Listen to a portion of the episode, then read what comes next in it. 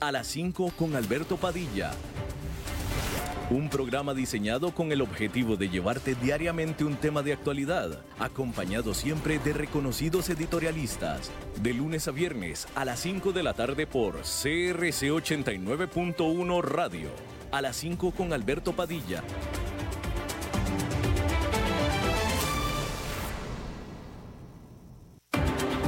Hola, ¿qué tal? Saludos, bienvenidos a esta emisión de A las 5 con Señor Alberto Padilla. Muchísimas gracias por estarnos acompañando en esta tarde de espanto en las calles. Todo lo que puede salir mal en las calles de San José está saliendo mal en este momento. Es viernes, son las 5 de la tarde, está lloviendo y por supuesto que hay un tráfico de todo. Y encima, pues es quincena, ¿no? Encima es quincena, si es que eso está este factor, en muchos países lo es. Así es que bueno, este, usted ya, si está en el auto, ya sabe perfectamente bien de lo que le estoy hablando. Le recuerdo que las redes sociales del programa, a las 5 con Alberto Padilla, tanto en Facebook como en Instagram. Vamos a empezar rapidísimamente con la información, primero diciéndole que eh, si usted eh, pues tenía pensado pues ir de vacaciones este fin de semana a la Florida, eh, específicamente a Orlando, a los parques de Orlando, pues le tengo una noticia. Primero que nada, ya el aeropuerto de Orlando avisó que a partir del lunes o el lunes, hasta ahorita el lunes, están suspendidos todos los vuelos al aeropuerto de Orlando por la aparente eh, esperada llegada de este huracán. Eh, eso es lo que informó hoy el aeropuerto de Orlando. Seguramente algunos otros aeropuertos van a estar informando lo mismo. Miami tal vez no, porque en todo caso se espera que llegue más hacia el norte de Miami, pero lo que sí le puedo decir es que este es un fin de semana clave en Estados Unidos porque es un fin de semana largo. Entonces el impacto económico simplemente por la caída de reservaciones de vacaciones en la Florida, sobre todo en el centro y norte de la Florida y, y en medio de la Florida, concretamente Orlando, es eh, eh, pues catastrófico en sí, más aparte los daños o no que pueda causar el huracán, pero ya con la sola falta de o cancelación de reservaciones, ya con eso es daño suficiente en este de nuevo, eh, pues importantísimo fin de semana feriado en aquel país de Estados Unidos y por lo tanto, bueno, pues es el día del trabajo el lunes, por eso es que es feriado. Pero bueno, si usted tenía planes, pues piénselo bien porque pues, si va a ir a Orlando, pues creo que ya no va a ir. Pero vamos a ver, de todos modos, acabo de leer en Bloomberg el último reporte y está diciendo Bloomberg que pareciera ser que los últimos modelos están diciendo que eh, el huracán podría desviarse hacia el norte o incluso detenerse donde está y no llegar a las costas de Estados Unidos del todo. Vamos a ver eso. Bueno, en otra información, este jueves la Agencia Nacional de Estadísticas de Brasil hizo soltar aliviados la respiración contenida al presidente Jair Bolsonaro y resto de brasileños al revelar que la principal economía de Sudamérica evitó caer, mejor dicho, volver a caer en recesión técnica. Luego de haber caído 0,2% durante el primer trimestre del año, las autoridades revelaron que el PNB brasileño dio la media vuelta y presentó un crecimiento de 0,4% el segundo trimestre del año. El país aún vive, aún viene recuperándose de su más severa recesión económica de su historia entre el 2014 y el 2016.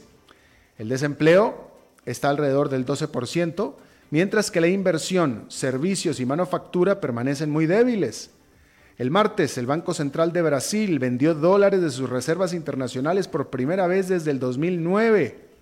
Y es que estaba intentando reanimar a su moneda, el real, de su nivel más bajo en 11 meses, de 4,19 por dólar, que no es nada lejos de su mínimo histórico de 4,25 por dólar, alcanzado esto en el 2015. El banco estima Brasil termine este año con un crecimiento de 0,8%. El gobierno de Bolsonaro espera que con reformas económicas, incluyendo una necesaria y hasta clave reforma al sistema de pensiones, que se espera se apruebe en octubre, haga aumentar la confianza, genere crecimiento y traiga números sólidos para este año. En Hong Kong, la policía arrestó este viernes a varios de los activistas pro democracia más conocidos. Entre ellos estuvo Joshua Wong, un político al que se le acusa de organizar, incitar y tomar parte de una protesta ilegal en la sede central de la policía el 21 de junio. El partido de Wong, de Mosisto, asegura que fue metido empujones por la policía a un automóvil sin insignias. Wong, de 22 años, tuvo un papel protagónico durante la llamada Revolución del Paraguas en el 2014, pero hay que decir que el actual eh, movimiento de protesta que lleva ya 12 semanas ha sido espontáneo y sin liderazgos claros, lo que ha impedido a las autoridades el arrestar a los organizadores. Todo indica que los arrestos son como una represión preventiva de las grandes protestas que se tienen programadas para este fin de semana. La policía le negó la autorización para una gran marcha pro democracia planeada para este sábado, que es el aniversario de una reforma electoral impuesta por China en el 2014 y que por supuesto es sumamente impopular. Los organizadores de la marcha aseguran que ellos ya cancelaron el llamado, sin embargo se espera que los manifestantes acudan de todas maneras. Otros grupos están planeando volver a interrumpir la operación del aeropuerto internacional y han convocado a una huelga general para el lunes. De acuerdo a la agencia de noticias Reuters, la administradora de Hong Kong, Carrie Lam, quiere cancelar la ley de extradición a China, que fue lo que inició estas protestas hace ya más de tres meses, sin embargo, es Beijing quien no se lo ha permitido, así como tampoco siquiera acceder a una sola demanda más de los manifestantes. La inflación en la eurozona en general ha venido siendo en los últimos tiempos acorde con el objetivo del Banco Central Europeo o incluso por debajo, pero siempre cerca del 2%, es decir, muy bajita. Los números liberados este viernes de los precios al consumidor no cambian el panorama, confirman que incluso la inflación subyacente que elimina a los volátiles precios de los alimentos y combustibles permanece muy baja a pesar de que cada vez mm, eh, de un cada vez más apretado mercado laboral. Pero esta situación no solo es europea. En Estados Unidos, la inflación subyacente ha estado por debajo del objetivo de la Reserva Federal, con todo y que la tasa de desempleo está en su nivel más bajo en 50 años. Y como lo dijo este jueves el gobernador de la Reserva Federal de San Francisco, el mercado laboral quizá incluso se apriete más aún. Sin embargo, lo que preocupa es que los inversionistas parecen dudar de la capacidad de los bancos centrales de hacer levantar los precios. Los estimados de inflación del, mercado han estado cayendo durante este año, especialmente en la zona euro. Se espera que tanto la Fed como el Banco Europeo recorten tasas de interés en septiembre. Ahora, que si eso será suficiente para disipar los temores deflacionarios, eso sí que quién sabe. El consumidor alemán, por cierto, compró menos durante julio con las ventas comerciales ajustadas estacionalmente. Cayeron 2,2% por debajo de lo que compraron en junio. Este resultado es peor al esperado y es la más grande caída mensual en lo que va del año. Este es tan solo el último dato de toda una lista reciente que apuntan a que la economía de Alemania, que es la más grande de Europa, se encamina, sí o sí, hacia una recesión. La administración Trump anunció sus planes para eliminar los límites impuestos a las empresas de petróleo y gas para la emisión de metano, uno de los principales contaminantes ligados al cambio climático. El aflojar dicha regulación de la era Obama les ahorrará a las empresas energéticas hasta 123 mil millones de dólares para el 2025, según estimaciones de la Agencia de Protección Ambiental. Grupos ambientalistas advirtieron, ya advirtieron que pelearán la decisión en las Cortes. En otra información, déjeme le informo, déjeme le digo que anoche justamente, eh, eh, que no, no vine al programa y le agradezco mucho a Fernando Francia que haya estado con ustedes, pero no vine al programa porque fui a una de las reuniones que hubo de TEDx, eh, TEDx Pura Vida, como se llama aquí el TEDx de Costa Rica, y fue acerca del mercado financiero.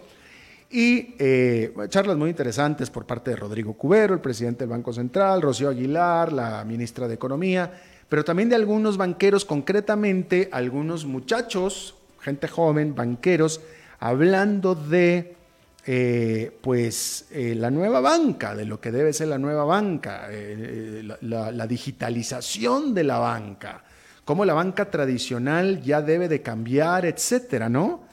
Y justamente después de esa sesión de la noche, que fue muy interesante y que escuché con muchísima atención por parte de estos muchachos, por cierto que eh, dieron varios de ellos, sin ponerse de acuerdo, dieron el ejemplo de un banco que se llama New Bank, NU Bank, New Bank, fundado por un colombiano que radicó un tiempo en Costa Rica, pero lo fundó en eh, Brasil. Y es un banco electrónico, es un banco que no tiene sucursales. Muy interesante las historias, ¿no? Pero bueno, esto se lo cuento porque hoy se informa que en Estados Unidos muchos consumidores que cuentan sus centavos han metido sus ahorros a empresas financieras en línea conocidas como los roboasesores. O si le suena muy feo, entonces eh, sería asesores robot. Hmm. Estos que proveen asesoría de inversión de administración de fondos robotizada a muy bajo costo.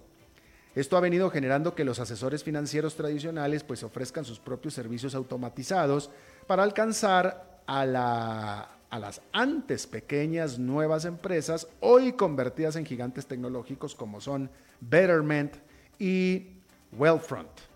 Sin embargo, no todos los que han hecho esto han tenido éxito. La gigante aseguradora estadounidense Pacific Life este viernes anunció el cierre de su división electrónica Swell Investing, luego de dos años de operación y en la que solo logró acumular para administrar 33 millones de dólares. Y en Europa, los asesores robot han batallado mucho más que en Estados Unidos, acumulando activos en administración al 2018 de poco más de solo 15 mil millones de dólares. Tan solo Betterment en Estados Unidos administra 16 mil millones de dólares. Una de las razones parece ser que los europeos pues, son mucho más escépticos que los estadounidenses en delegar sus inversiones a algoritmos. Sin embargo, a pesar de su popularidad en Estados Unidos, la industria ha batallado en generar ingresos interesantes debido a su ultra bajo costo. Betterment, con sus 16 mil millones de dólares que maneja, generó utilidades el año pasado de solamente 40 millones, nada más. Bueno, en Colombia, Iván Márquez, quien fuera el comandante de las guerrillas de las FARC y que se convirtió en un partido político, hizo un llamado a sus seguidores a comenzar una nueva fase de la lucha armada. Este llamado a retomar las armas se da a menos de tres años de que los rebeldes firmaron un acuerdo de paz con el gobierno de Colombia y que le valió el Premio Nobel de la Paz al presidente e impulsor del acuerdo, Juan Manuel Santos. Está con nosotros vía telefónica nuestro colega, periodista, corresponsal, Mauricio Sandoval. Mauricio, muchísimas gracias por tomar la llamada. Alberto, un saludo, muy buenas tardes para ti y para todos los oyentes. Gracias, Mauricio. ¿Esto quiere decir que se rompió ya el acuerdo de paz? Bueno, una fracción. Realmente Iván Márquez, que era uno de los comandantes, y de hecho él no alcanzó ni siquiera a posesionarse en el Congreso de la República. Cuando inició la legislatura, él dejó, digámoslo así, la silla vacía, sí se presentó Timochenko, que era el máximo jefe de las FARC y que actualmente sigue en el Congreso y que de hecho ayer rechazó este rearme de algún grupo de las FARC disidente. Entonces Iván Márquez era uno de los comandantes y él no alcanzó ni siquiera a, hacer política porque cuando se hizo la legislatura eh, no apareció. Entonces, eh, pues digamos, él no, no alcanzó a hacer política. Y bueno, ¿y por qué se da este llamado a las armas? Según él, eh, nos sorprendió ayer a todo el país con un video de 32 minutos, asegura que hay incumplimiento por parte del gobierno en la implementación de los acuerdos, se fue Lanza Enrique también contra el expresidente Santos, asegurando que Santos buscaba prácticamente el Nobel, que él no iba a haber hecho un plebiscito para consultar con la gente, porque simplemente los temas de paz se debían imponer prácticamente. igual, pues tú sabes que ese plebiscito también eh, se hizo, pero no tuvo ninguna relevancia porque ganó el Nobel a la final, pues los eh, diálogos de paz metieron en la Constitución. Entonces, eh, asegura eso, que no hay garantías, dice que ya no van a hacer secuestros ni extorsiones, sin embargo, pues aparecieron allí armados, no se sabe entonces las armas que entregaron, eh, qué pasó, porque debían tener alguna caleta o alguna cosa escondida porque aparecen con armas y las garantías han estado, porque mira que la justicia ha sido muy laxa con ellos, la JEP, que es la justicia transicional de paz, les ha otorgado permisos, eh, ha habido mucha impunidad y ellos aseguran, sin embargo, así que no tienen garantías. Y es el caso de Jesús Santrich, que también apareció allí en el video, que era pedido en extradición por Estados Unidos. Se le comprobaron varios delitos de narcotráfico después de la firma del acuerdo y la y el acuerdo era muy claro. Si después se comprobaba que seguían delinquiendo, pues ya pasaban a la justicia ordinaria y podían ser extraditados. Sin embargo, eh, se sembró temor en la comunidad de que si lo extraditaban o lo metían preso, pues eh, la paz se podía ver afectada y resulta que no, lo dejaron volar se fue y ahora está con Márquez allá en Venezuela eh, rearmándose nuevamente. ¿A qué te refieres con que allá en Venezuela? Pues es lo que dice la inteligencia militar, que están amparados por el gobierno de Maduro, que ese video fue grabado en territorio venezolano. El expresidente Andrés Pastrano también hace algunos días aseguró que en un avión de Maduro fueron trasladados Santrich y Márquez hacia Cuba y luego regresados nuevamente a Venezuela y pues lo que dice la inteligencia militar y las fuerzas militares de Colombia que se encuentran en Venezuela bajo el amparo de Maduro pero nadie ha confirmado, o sea, Iván Márquez no dijo que está en Venezuela, ni Maduro dice que está en Venezuela. No, ninguno de los dos dice, el video tampoco dice, pero es lo que aseguran aquí las autoridades. Eh, lo que digo, el expresidente Pastrana también aseguró eso, no sabemos cuál haya sido su fuente, y el expresidente Uribe también pues dice que estaban allá en Venezuela, de hecho hace poco hubo un congreso allá y estuvieron invitados, eh, pero ellos no aparecieron en ningún video, ninguna imagen pública, pero Uribe aseguraba que estaban allá en ese evento y que estaban allá apoyando a Maduro.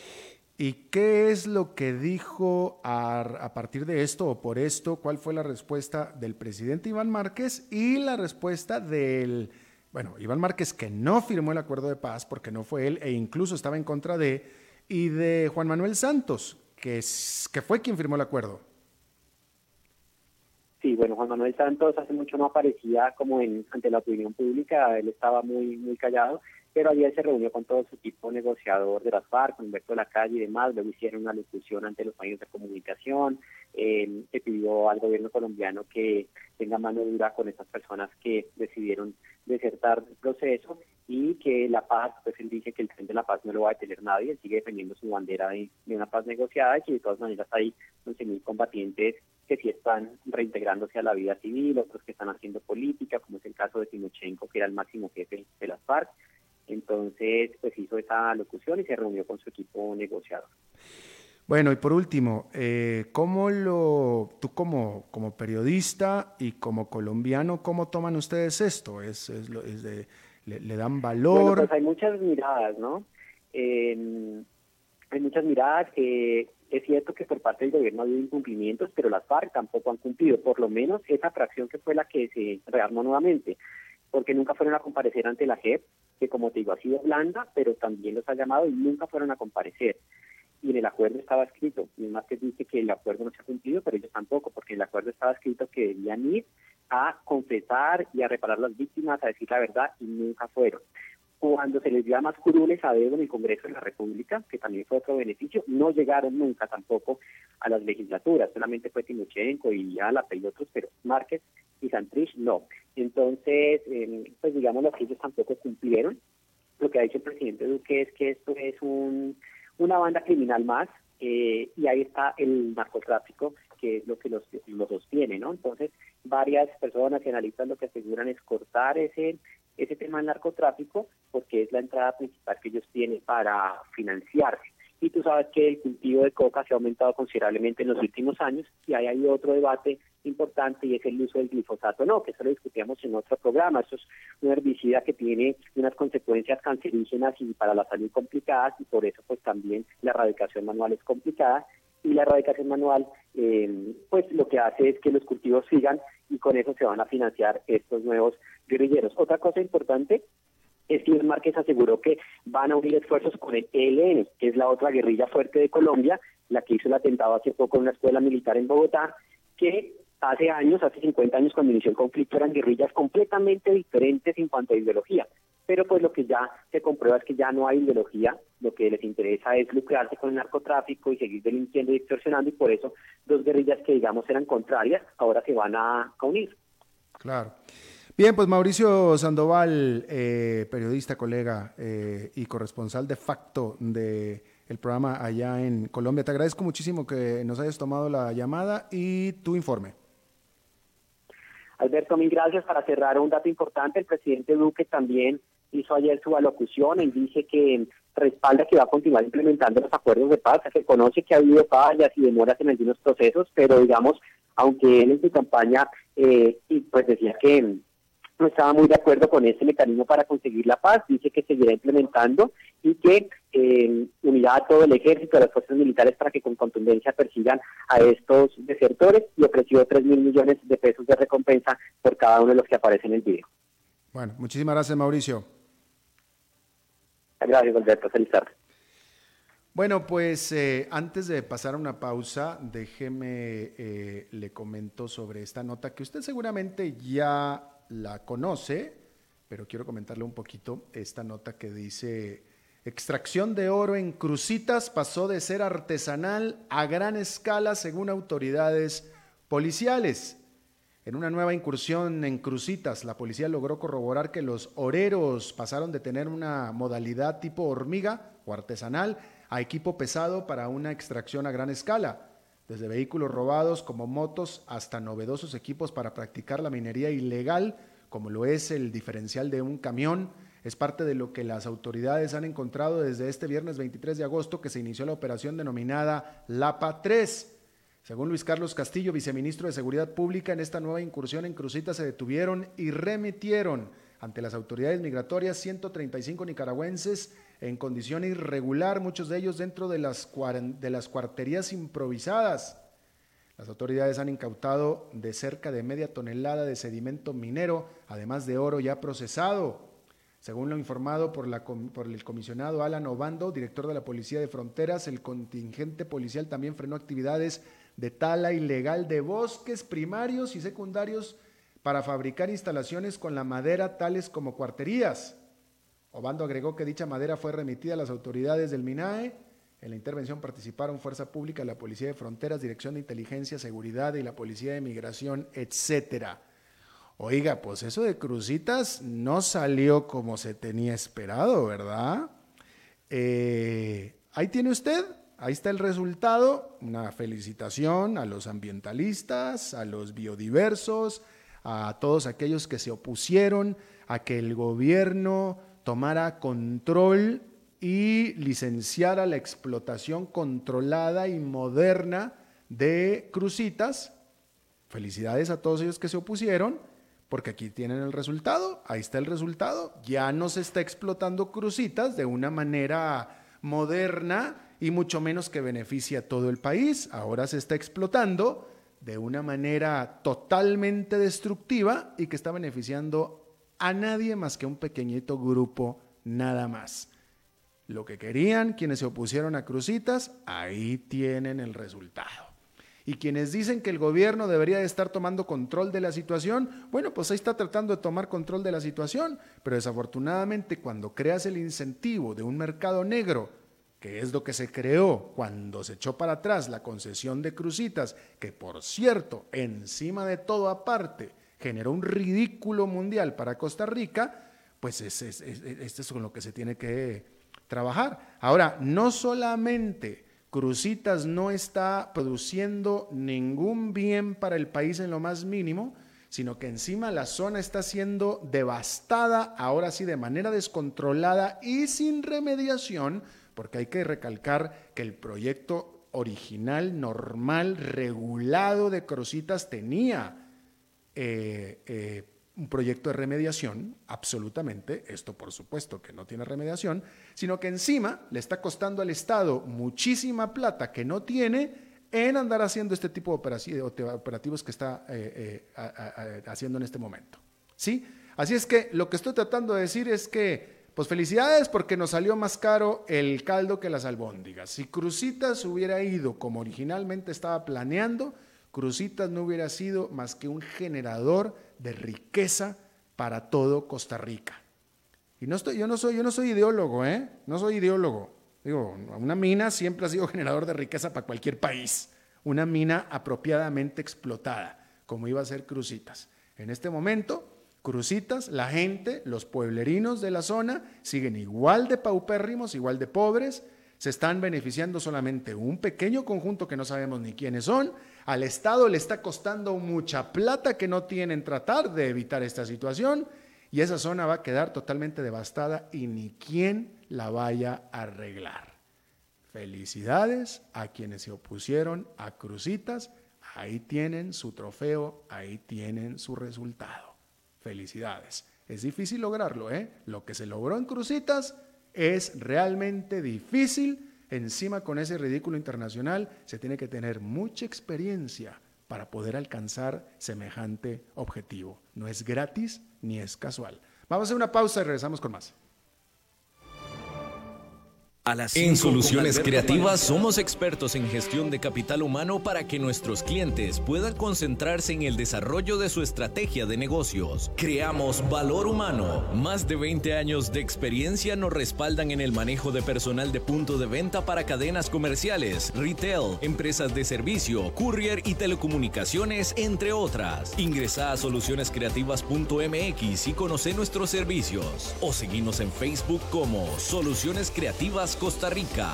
Soluciones creativas. Creamos valor a tu negocio. En la vida puede pegarse un chuzo o pegarle a uno. Le pueden robar el corazón o la moto nueva. Pueden darle un beso en los labios o en el bumper. En la vida pasa de todo. Maneje con precaución y asegúrese con un seguro voluntario de automóviles de Lins. Adquiéralos llamando al 800 de Lins en grupoins.com o con su intermediario de seguros. Este 2019, Costa Rica será la sede de uno de los eventos más importantes a nivel mundial sobre turismo sostenible. Hace que cuente y reafirma tu compromiso con el planeta. Durante tres días, compartí ah, experiencias en turismo y buenas prácticas en sostenibilidad con 30 expositores de 20 países. Conferencia Internacional Planeta Personas Paz. Del 4 al 6 de septiembre en el Centro de Convenciones en Heredia. Información y reservaciones ah, al 2253-0745 o en planetapersonaspaz.com. Presenta Instituto Costarricense de Turismo. Patrocina Instituto Nacional de Seguros. Organiza Canaeco. Invita. Cadena Radial Costarricense.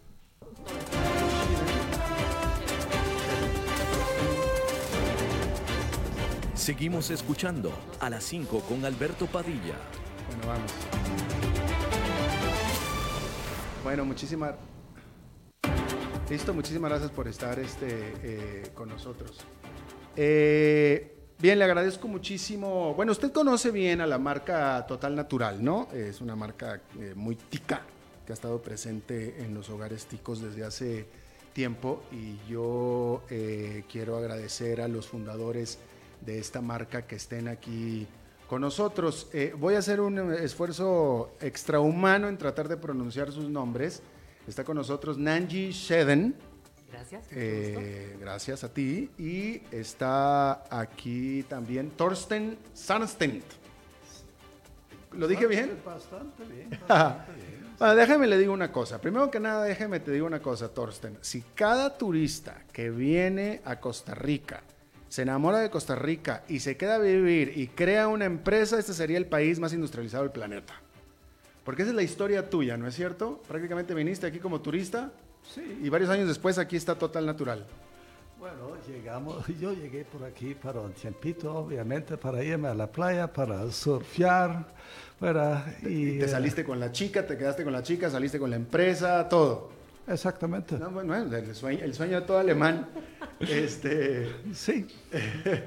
¿Cómo nace, ¿Cómo nace a partir de ese momento, Nanji, eh, Total Natural? Bueno, en Costa Rica había una necesidad muy grande de productos eh, naturales, pero con extractos estandarizados. O sea, algo más serio que lo que teníamos en ese momento en el mercado, que era eh, en el mercado central o las hierbas simplemente secas que las abuelas hacían en agua y te hacían baños. Entonces, eh, como Thorsten es alemán y en Alemania la medicina natural es la medicina en general la que te, la que te ayuda a curarte y a prevenir todo, entonces él vio esa necesidad y bueno, dijo, pues voy a, voy a, crear una compañía con productos naturales porque tenía un amigo que hacía esto en Alemania. Entonces así es como comienza Total Natural. Eh, entonces, este, eh, Thorsten es el de la, el de, ok, y, y tú eres la de la, tú eres la mercadóloga. O sea, aquí, aquí cómo se complementa la pareja. Bueno, yo me encargo de la parte de recursos humanos y ahora de la línea de Bioactive Me, que es una línea nueva que nace de la casa matriz, que es total natural. Eh, que enseguida vamos a hablar de eso. Pero a la hora de crearse la empresa, ¿quién puso qué en el sentido de la experiencia y de la, de la... Me parece que se complementaron ustedes muy bien. Cada quien tenía sus propias experiencias previas, ¿no es cierto? Bueno, eh, Estando ya por aquí decidido a quedarme en Costa Rica, obviamente hay que hacerse ideas qué hacer con la vida. Y bueno, yo llegué en 91 al país eh, y en este momento Costa Rica era bastante diferente que la Costa Rica de hoy han cambiado muchísimas cosas y también disponibilidad de productos, disponibilidad de servicios. Eh, si yo me recuerdo cuando, como era Costa Rica en 91, es irreconocible el, desarrollo que ha habido en el país en, en, estos años. Eh, y el mercado, digamos, de medicina natural como lo conocemos hoy, con suplementos, con productos orgánicos, era inexistente. Claro. Ahora, pregunta, eh, Nanji, eh, Total Natural, es los productos, la, materia prima, ¿es 100% costarricense? No, señor. Importamos importamos, importamos la materia prima de los encapsulados y de los aceites esenciales porque en Costa Rica no existe esa mm, producción. Y tampoco existe un extracto estandarizado. Em, por ejemplo, por decirle algo, em, si tenemos un producto que lleva extracto de manzanilla, que sea ese, esa manzanilla que venga de la flor, y que sea estandarizado, que lo que yo compro en el, en el 2018 sea lo mismo que estoy comprando en el 2019, que se mantengan los estándares de calidad, porque eso va a garantizar que las personas reciban un producto em, que su cuerpo asimile de manera pareja, ¿no? que sea algo em, estable, sobre todo que sea algo estable. Con el tema de los aceites esenciales, pues es igual. Lo que sí se hace en Costa Rica es el proceso completo desde cero.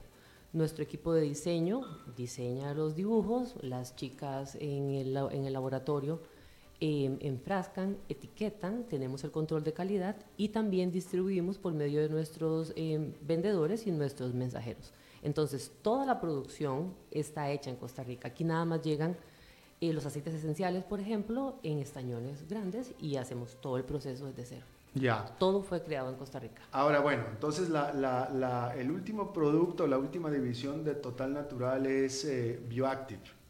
Bioactive, exactamente. Que son estos aceites esenciales. Exactamente. Total Natural se ha estado innovando y ha estado abriendo su abanico de productos. Antes era únicamente encapsulados, medicina natural preventiva y curativa, pero ahora em, está en boga alimentarse con productos orgánicos, afortunadamente, la gente tiene más conciencia entonces se ha ido abriendo. Y eh, los aceites esenciales son un producto que está muy de moda. Yo empecé a usar aceites esenciales, me encantaron y dije, ¿por qué no entramos en los aceites esenciales? En Costa Rica hay varias, varias compañías que lo tienen, pero es un producto muy caro, muy difícil de conseguir, hay muchas cosas ahí que, que amarran a la gente a no comprarlo. Em, bueno, entonces iniciamos el proceso hace dos años y medio que empezamos para sacar registros, para ampliar nuestro laboratorio, porque únicamente hacíamos encapsulados y tuvimos que hacer una división aparte para poder tener los aceites esenciales. Dos años y medio después, bueno, el producto tiene ya cinco meses en el mercado y ha tenido un recibimiento muy positivo de los consumidores porque los aceites esenciales son muy nobles y la gente tiene más conciencia de que tenemos que pararle un toquecito al ritmo para que el estrés no nos siga afectando. Cuéntame, ¿a qué le estamos llamando? Digo, para alguien, estoy seguro que, que, hay mucha gente que sabe perfectamente bien que es un aceite, esencial, pero a mí no me queda muy claro. Bueno, un aceite esencial es el extracto de la planta, em, su perfume, su aceite. Si usted toma una cáscara de naranja, por ejemplo, y la presiona, usted va a ver lo que sale ahí es aceite esencial. Imagínese eso en una, ya industrializado, donde pasan cáscaras de kilos de kilos de kilos de cáscara de limón, de naranja o de toronja y son prensados en frío y ahí sacan el aceite esencial, específicamente de los cítricos. Pero hay otros procesos para sacar el aceite esencial, ya sea de planta, de, la, de las hojas, de las flores o inclusive de la raíz de la planta, porque toda la planta tiene aceite esencial en alguno de sus, de, de sus partes. Fíjate que, que eh, entonces, eh, eh, déjame te pregunto, ¿qué tiene, ¿cuál es la relación entre, bueno, en este caso los aceites esenciales y la homeopatía? ¿Cuál es la relación? Porque te pregunto, fíjate que como todo paciente que cae con los homeópatas normalmente, yo caí con mi doctorcita querida de homeopatía, doctora Celia, que le mando un saludo desde acá. Caí por desesperación, ¿no? Y, este, y entre las cosas, ella me, me, dio una receta, estaba sufriendo de alergias respiratorias, y me dio la receta homeópata y todo, pero me dio un frasquito de aceite. Y me dice, este todas las noches te lo untas en el cuello, te lo untas en el pecho y te lo untas en las plantas de los pies. Exacto. Bueno, fíjate. Y me curó, me curó, no sé si fue el aceite, fui yo, fue en las pastillas, pero ya me curó. Pero bueno, Thorsten es, gran conocimiento, tiene gran conocimiento de la homeopatía. Pero bueno, para que vean que hay un homeópata por ahí, no sé si todas lo hagan o qué, pero, pero esas fueron las dos cosas que me dio. No, definitivamente em, los aceites esenciales no tienen una relación eh, directa con la homeopatía.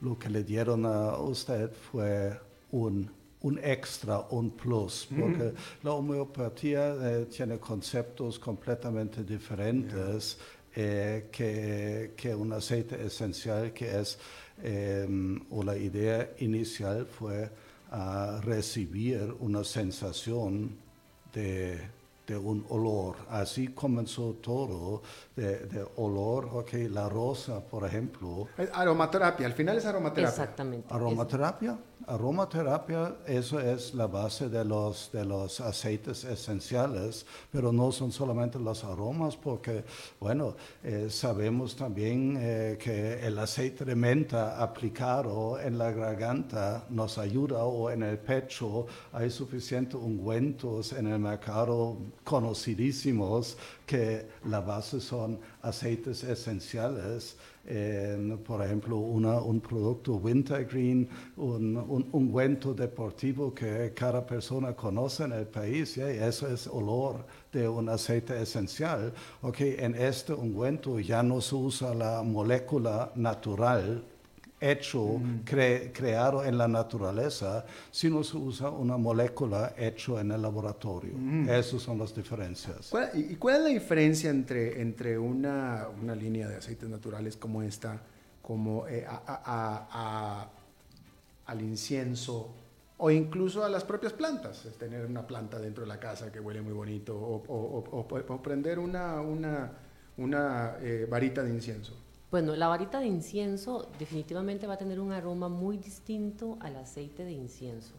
Em, están hechos básicamente de, la resina que es del árbol de, incienso.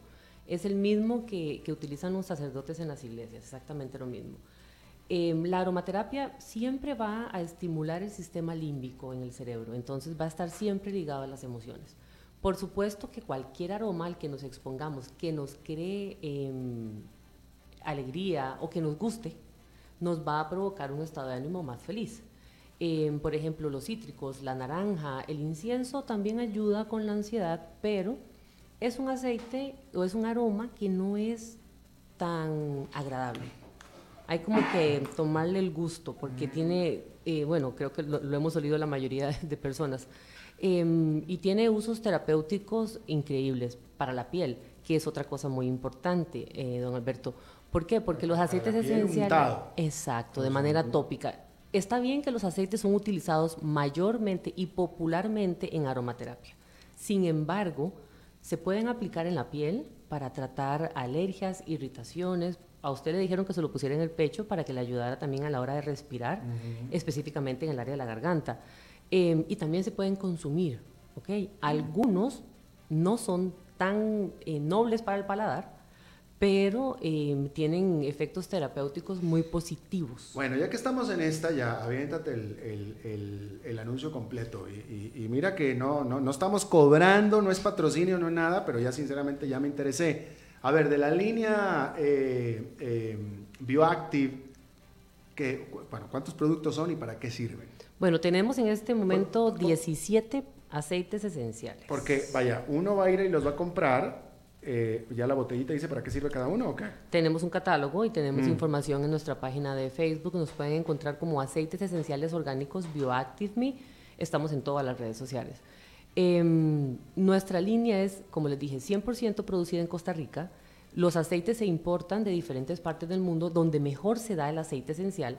Por ejemplo, la lavanda viene de Bulgaria, que es el país donde están las mejores condiciones climáticas para que se cultive la mejor lavanda.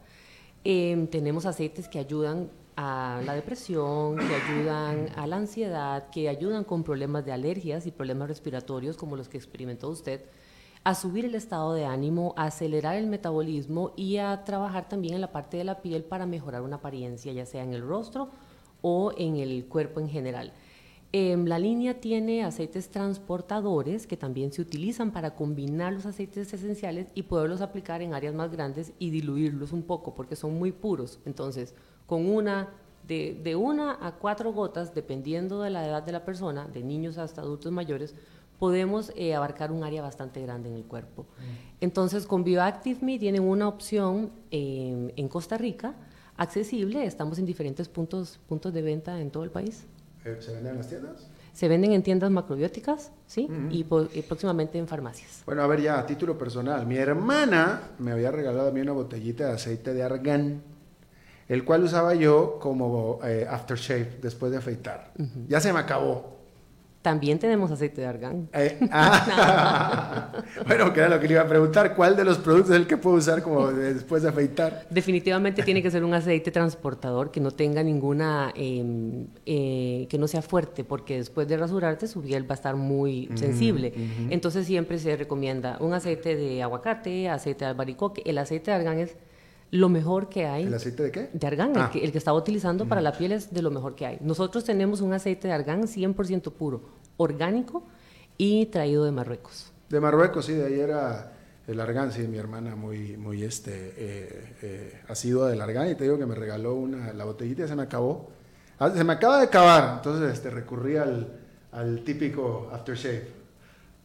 Eh, ahí vamos a salir muy contentos porque yo creo que tenemos hasta unas muestras por acá. Vamos a ver qué.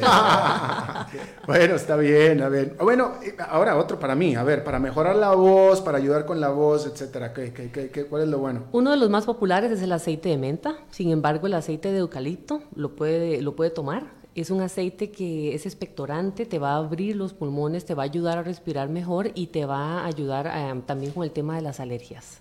El aceite de eucalipto es eh, uno de los aceites más utilizados para temas respiratorios. Y ese sí, eh, como aroma, para estarlo, para olerlo, para aspirarlo. Para olerlo lo puedes poner, lo puedes oler, te lo puedes poner en una en la mano y simplemente hacer esto.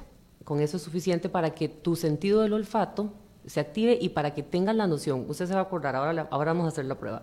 Se pone una gota en la palma de la mano, lo acerca a su nariz y respira y usted tiene la noción de hasta dónde llega su aire y los pulmones. Es increíble porque es, es como Bueno, todo el recorrido Habrá del de- aroma. Habrá de ser la primera vez que voy a acercarme a una macrobiótica, yo que, que, que nunca he ido, pero bueno, ya, ya, ya, ya, ya, ya iré ya a comprarme mis aceititos entonces. Claro. Sobre todo ahora que la doctora ya me los, me los, me los este, metió ahí yo sin darme cuenta. Ya me hice, ya me, es que ya me hice adicto ya.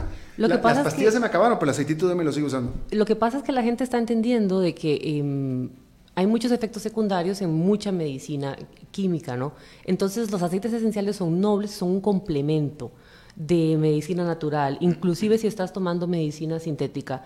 Es importante que la gente entienda de que esto es un complemento a lo, a lo que sea que estén tomando, que les puede ayudar muchísimo, muchísimo. Bueno, pues eh, te agradezco muchísimo, eh, eh, na- na- Nanji. Nanji.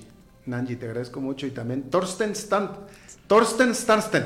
Pues ya, más mejor. Suena como, su- suena como alemán tu nombre, ¿eh? Bastante. Torsten y Nanji Siden. Te agradezco muchísimo. Gracias. Gracias, Eh, ellos son Alberto. fundadores de Total Natural y están, bueno, pues presentando su nueva línea Bioactive de a- aceites eh, eh, esenciales. Felicidades. Gracias. Vamos a hacer una pausa y regresamos con Humberto Saldívar. A las 5 con Alberto Padilla por CRC 89.1 Radio. En Soluciones Creativas somos expertos en gestión de capital humano para que nuestros clientes puedan concentrarse en el desarrollo de su estrategia de negocios. Creamos valor humano. Más de 20 años de experiencia nos respaldan en el manejo de personal de punto de venta para cadenas comerciales, retail, empresas de servicio, courier y telecomunicaciones, entre otras. Ingresa a solucionescreativas.mx y conoce nuestros servicios. O seguimos en Facebook como Soluciones Creativas Costa Rica. Soluciones creativas. Creamos valor a tu negocio. En la vida puede pegarse un chuzo o pegarle a uno. Le pueden robar el corazón o la moto nueva. Pueden darle un beso en los labios o en el bumper. En la vida pasa de todo. Maneje con precaución y asegúrese con un seguro voluntario de automóviles de Lins. Adquiéralos llamando al 800 de Lins en grupoins.com o con su intermediario de seguros. Este 2019, Costa Rica será la sede de uno de los eventos más importantes a nivel mundial sobre turismo sostenible. Hace que cuente y reafirma tu compromiso con el planeta. Durante tres días, compartí experiencias en turismo y buenas prácticas en sostenibilidad, con 30 expositores de 20 países. Conferencia Internacional Planeta Personas Paz del 4 al 6 de septiembre en el Centro de Convenciones en Heredia. Información y reservaciones al 2253-0745 o en planetapersonaspaz.com. Presenta Instituto Costarricense de Turismo. Patrocina Instituto Nacional de Seguros. Organiza Canaeco. Invita Cadena Radial Costarricense.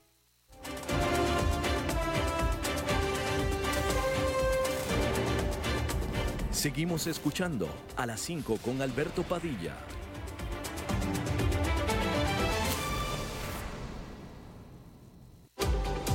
El segmento de análisis de Humberto Saldívar es presentado por Soluciones Creativas Empresariales. Hola Alberto, ¿cómo estás? Te saluda Humberto Saldívar desde Monterrey, Nuevo León, México. Eh, hoy no pude acompañarte por allá, pero bueno, eh, siempre con el compromiso de estar con ustedes, ¿no? El día de hoy quiero hablar sobre eh, el principio de realidad económica y cómo eh, los nuevos, la nueva ley de tributación incumplen en este principio en algunos puntos, ¿no? Específicamente quiero hablar del punto de el IVA a productos de servicio que, que provienen desde el extranjero. ¿Cómo yo voy a tasar un IVA que viene desde el extranjero y cobrarle ese IVA a un cliente que no genera un valor agregado en el país. O sea, eh, eh, eso viola completamente, inclusive se contradice la ley con el reglamento. Creo que es un punto válido para eh, revisarlo porque pudiera generar menos competitividad al momento de poder tener servicios desde el extranjero a Costa Rica o productos de servicios como tal, tipo consultoría. Inclusive vamos a hablar del área donde nosotros eh, nos compete, que es el área de outsourcing, ¿no? Digamos que no estamos en el extranjero, pero estamos aquí mismo. Normalmente el IVA es tasado sobre el servicio que tú ofreces. Eh, en este caso, una empresa de tercerización de personal, outsourcing de personal específicamente, no estoy hablando en el outsourcing operativo, eh, debiera de ser tasado solamente sobre el fee. Es decir, si yo compruebo que mi servicio es de outsourcing de tercerización de personal, eh, compruebo que parte de ese servicio yo pagué únicamente nómina, debería de ser nada más grabado el IVA sobre el fee extra que yo le cobro al cliente para poder ser más competitivos. ¿Y por qué hablo de esto? Bueno, eh, precisamente nosotros no somos nada más una empresa local, bien estamos en Panamá y en México, pero también hay empresas que eh, ofrecen este servicio que están dentro de zonas francas en otros países. Independientemente de que se les grabe el IVA ah, o, que se les retenga el IVA a esa factura internacional, ellos tendrán un beneficio de valor agregado al este, poderles dar eh, beneficios de zonas francas y no tener que pagar impuestos en el país donde están. Es decir, si bien si van a pagar el 13%, pero muchas veces el beneficio sobre el impuesto sobre la renta es mayor a esto. Eh, no, no específicamente nada más en esto, sino en otros productos que todavía hay lagunas y que todavía hay que eh, trabajar en esto. El principio de realidad económica, lo que, o la teoría del principio de realidad económica, es que eh, si bien puede haber impuestos, tienen que tener sentido a nivel internacional y nacional. Imagínate que también se le iba a poner o se le está poniendo impuestos a todo el gasto que yo realice con tarjetas de crédito en el extranjero el cual no daría sentido porque yo estoy pagando un IVA en el punto de venta donde estoy comprando y aparte al banco le van a retener un IVA sobre el gasto en el extranjero. Esto es solamente una obsesión por recaudar, sin embargo no tiene ningún sentido y pierde competitividad para los bancos, para servicios y para otra, eh, otras áreas importantes. Inclusive todavía hay lagunas eh, eh, también muy interesantes en productos que ni siquiera tocan el, piso panameño, pero que en su traslado tienes que hacer una, digamos que un intercambio de facturas para que eh, el producto final sea llevado, por ejemplo, a, Nicaragua, Panamá o México. Hasta el momento yo no conozco, si bien hay otro tipo de, impuestos, eh, no conozco eh, un país donde a una factura del extranjero le tenga que cobrar el IVA. Eh, a lo mejor le tengo que cobrar eh, cierto monto por eh, la transacción internacional, un impuesto, un interés, un impuesto sobre el interés, pero nunca un impuesto del valor agregado, el cual no hace sentido si entonces o entonces se llamaba se llamaría de otra forma no un IVA, ¿no? bueno, Alberto, Espero tus comentarios al respecto y cualquier cosa, estamos a la orden. Buenas tardes y nos vemos por acá el próximo viernes. El segmento de análisis de Humberto Saldívar fue presentado por Soluciones Creativas Empresariales. Bueno, pues eso es todo lo que tenemos por esta emisión de A las 5 con servidor Alberto Padilla. Ya ahora sí, este es el inicio oficial del fin de semana, ya lo libero para que vaya y lo disfrute. Espero que, bueno, pues que la pase distendido, a gusto, rico, con gente querida siempre. De aquí hasta el lunes a las 5 de la tarde que nos volvamos a reencontrar. Que la pase muy bien.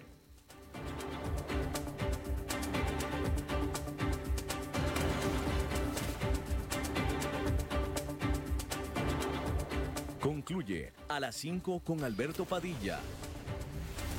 Un programa diseñado con el objetivo de llevarte diariamente un tema de actualidad, acompañado siempre de reconocidos editorialistas, de lunes a viernes a las 5 de la tarde por CRC 89.1 Radio. A las 5 con Alberto Padilla.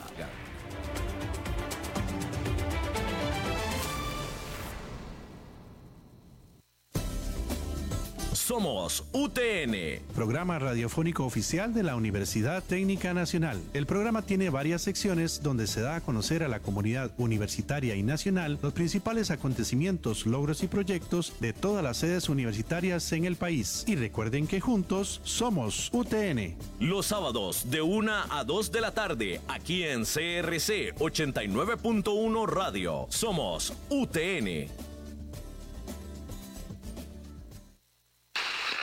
Damas y caballeros, interrumpimos esta transmisión con un boletín informativo de último momento. El gobierno de los Estados Unidos ha desclasificado archivos del programa ultrasecreto dedicado a la investigación de más de 12.000 avistamientos de ovnis. Estos casos han sido utilizados por el productor de cine y ganador del Oscar, Robert Zemeckis, para la realización de una nueva serie para televisión llamada Proyecto Libro Azul. La misma podrá verse todos los viernes a las 8 de la noche por History Channel. Continuamos con la programación habitual. Gracias por su atención. Hola, hola, soy Carlos Guzmán. Gaviota y la Fundación Ciudadelas de Libertad te traemos una invitación muy especial. El 45 aniversario de Fundación Ciudadela de Libertad se celebra en grande con todas las personas que han sido parte de nuestra historia y a las que desean sumarse. Por eso unite al Club de Personas Allegadas y disfrutarás de esta invitación y de otras oportunidades. Infórmate al Facebook Fundación Ciudadelas de Libertad o al teléfono 2250 1540.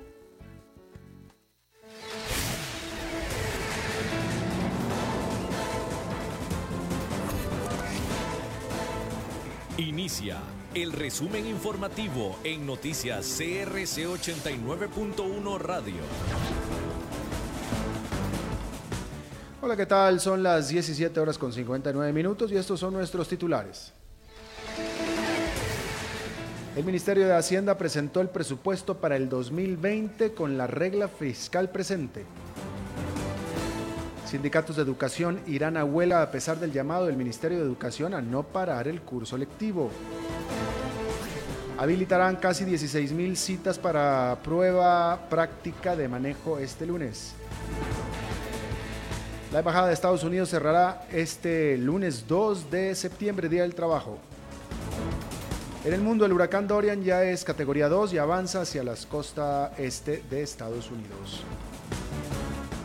En los deportes, Herediano ante Saprissa y Cartaginés contra Alajuelense son los partidos más atractivos del fin de semana en el fútbol nacional.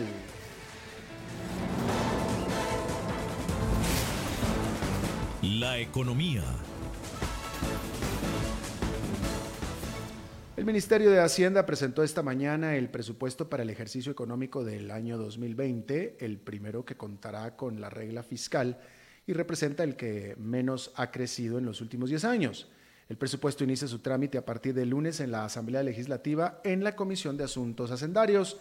La ministra de Hacienda, Rocío Aguilar, manifestó que el presupuesto crece en agosto corriente, eh, crece en gasto corriente un 3,91% van a persistir las necesidades de financiamiento todavía durante ese lapso y ahí es importante entonces contar con el apoyo de este Congreso para poder tener mejores oportunidades de financiamiento que las que tendríamos si no tenemos el acceso a los mercados. La ministra Aguilar recalcó que la relación de financiamiento se invierte, pues será compuesto un 48% por deuda y un 52% por impuestos. Sindicatos. La Asociación Nacional de Educadores y la Asociación de Profesores de Segunda Enseñanza confirmaron que irán a huelga el próximo lunes 2 de septiembre, a pesar del llamado realizado por la ministra de Educación, Giselle Cruz, en el cual buscaba no afectar más a los estudiantes con la suspensión de elecciones. El sindicato UNDECA también se unirá a la huelga pactada para este lunes, 2 de la, este lunes a las 2 de la tarde, en la cual el punto de reunión será la Asamblea Legislativa. Además, el martes 3 de septiembre se realizará la gran marcha a las 10 de la mañana que saldrá del Parque Central con rumbo a la Asamblea Legislativa. Servicios. Este próximo lunes se habilitarán casi 16.000 espacios para matricular la prueba práctica de manejo. La Dirección de Educación Vial del Ministerio de Obras Públicas y Transportes comunicó que las pruebas se aplicarán durante el mes de noviembre en las 13 sedes con las que cuentan educación vial. A partir de las 8 de la mañana del lunes estarán disponibles los espacios en el sitio web servicios.educacionvial.go.cr. Relaciones Exteriores. Debido a la conmemoración del Día del Trabajo en Estados Unidos, la embajada y sección consular de ese país en Costa Rica estará cerrada el próximo lunes. La sede diplomática atenderá de nuevo al público a partir del martes 3 en el horario habitual de 8 de la mañana a 4.30 de la tarde.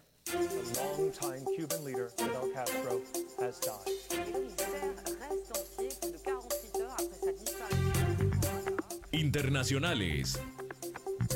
El huracán Dorian ya es categoría 2 y avanza hacia el estado de Florida.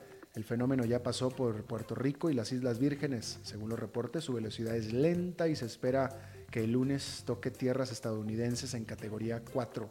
El presidente Donald Trump canceló su viaje a Polonia para monitorear la emergencia en la costa de la Florida. La pasión de los deportes en noticias CRC 89.1 Radio. Este fin de semana se jugará la jornada 9 del torneo de apertura 2019. El inicio de la fecha será mañana a las 3 de la tarde con el duelo universitario Sante Limón. A las 8 de la noche jugará San Carlos contra Pérez Celedón.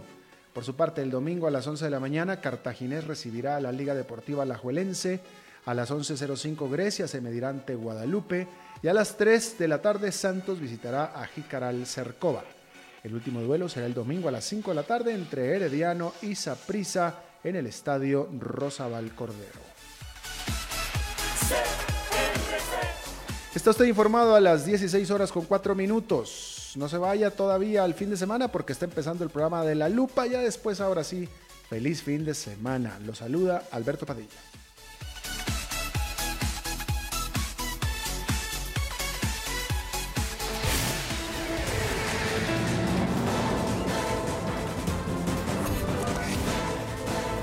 Este fue el resumen informativo de Noticias CRC 89.1 Radio.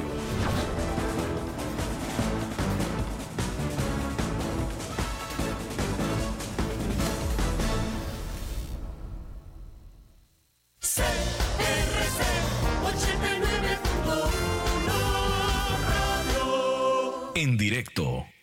El programa de hoy corresponde a una repetición.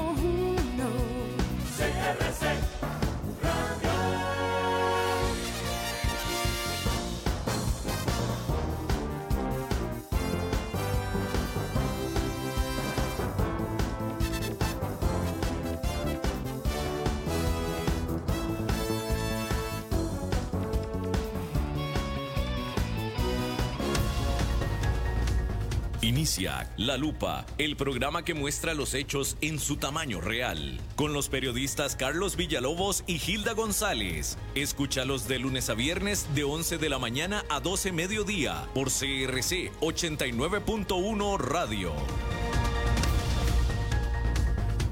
Muy buenos días, gracias por acompañarnos. Esto es La Lupa de viernes, terminando semana y cerrando mes prácticamente. Hoy 30 de agosto del 2019 Gracias por acompañarnos un mes más aquí en La Lupa. En nuestras ediciones, les recuerdo, de estreno a las 11 de la mañana y de repetición a las 6 de la tarde. Hoy tenemos un programa eh, en que vamos a pedirles a ustedes si tienen alguna experiencia sobre lo que vamos a hablar, que pues nos la cuenten. Vamos a tener un experto eh, vía telefónica y si usted tiene alguna experiencia en ese sentido, alguna consulta que hacerle a nuestro experto, se los agradecemos al 9050 891 891. El tema de hoy son las estafas telefónicas, muchas de ellas provenientes desde la cárcel, desde la cárcel de principalmente de la reforma, en sus diferentes eh, etapas ahí se ha mm, dado a conocer que hay una serie de grupos organizados que a través de teléfonos celulares llaman a sus eh, víctimas de diferente forma y les eh, los, los envuelven de una forma tal que al final terminan sacándoles dinero de sus cuentas por medio de engaños, de habilidad, de verbo, del uso de la facilidad de palabra que tienen algunos de ellos nos hemos dado cuenta que incluso entrenados debidamente en el arte de la, de la venta telefónica, del mercadeo telefónico, pero desde la cárcel, imagínense usted, y cuentan con redes de auxilio, de ayuda, de complemento fuera de las rejas eh, que les permiten eh, eh, tener cuentas bancarias para que ese dinero que le sacan a su cuenta sea de pronto Mm, casi que instantáneamente diluido en una serie de cuentas, por lo cual se dificulta luego la recuperación considerablemente. Entonces, ese es el tema de hoy, estafas telefónicas a través, eh, principalmente por medio de personas que ustedes no saben, pero muchos de ellos lo están llamando desde la cárcel. Tenemos, eh, eh, vamos a, tener con nosotros en segundos a un experto de la Asociación Bancaria Costarricense, en mm, el cual pues nos va a dar una nos va a describir cómo es que funciona, qué es lo que pasa, cómo lo, cómo lo logran y nos va a dar recomendaciones para que esto no nos suceda. Y lo logremos detectar a tiempo, porque fíjense que parece que las, las llamadas son muy creíbles, incluso leía eh, que están mm, disfrazando el número telefónico para que parezca de un, el número de una entidad bancaria. Eso que uno registra normalmente cuando lo llaman de, de, la entidad bancaria en la cual tiene sus cuentas, registra el número en su memoria como banco tal. Pues ellos logran, por medio de sistemas digitales, maquillar el número telefónico original con esos números y eh, le ponen una máscara, que se llama técnicamente, para que usted su teléfono lo reconozca como una llamada del banco de su, de su preferencia. Imagínense, eh, es, una, es una estrategia totalmente definida. Tienen hasta guiones, eh, según se reveló en un video, según se reveló en un video recientemente que se grabó en el, en el Centro Penitenciario de la Reforma, tienen todo un sistema ahí eh, en, en, sus covachas eh, y hasta los guiones para, para seguir. Mm, entonces, eh, cada vez más han desarrollado las habilidades de comunicación para hacerse creíbles ante mucha gente que al final resulta ser sus víctimas. Tenemos en línea telefónica ya a don Roney Jiménez, quien es experto en seguridad de la Asociación Bancaria Costarricense y quien nos va a acompañar un, un rato en el programa precisamente para poner en contexto esta situación que se ha venido denunciando y que no ha dejado de suceder. Luego vamos a tener también vía telefónica al director de la seguridad penitenciaria, eh, el señor Bertosi, quien amablemente nos va a atender para ver qué es lo que están haciendo en este momento las autoridades para regular el entorno de las cárceles en donde sucede esto. Don Ronnie, buenos días, ¿cómo le va? Aló, buenos días, don Ronnie. A la orden suya, señor. Gracias.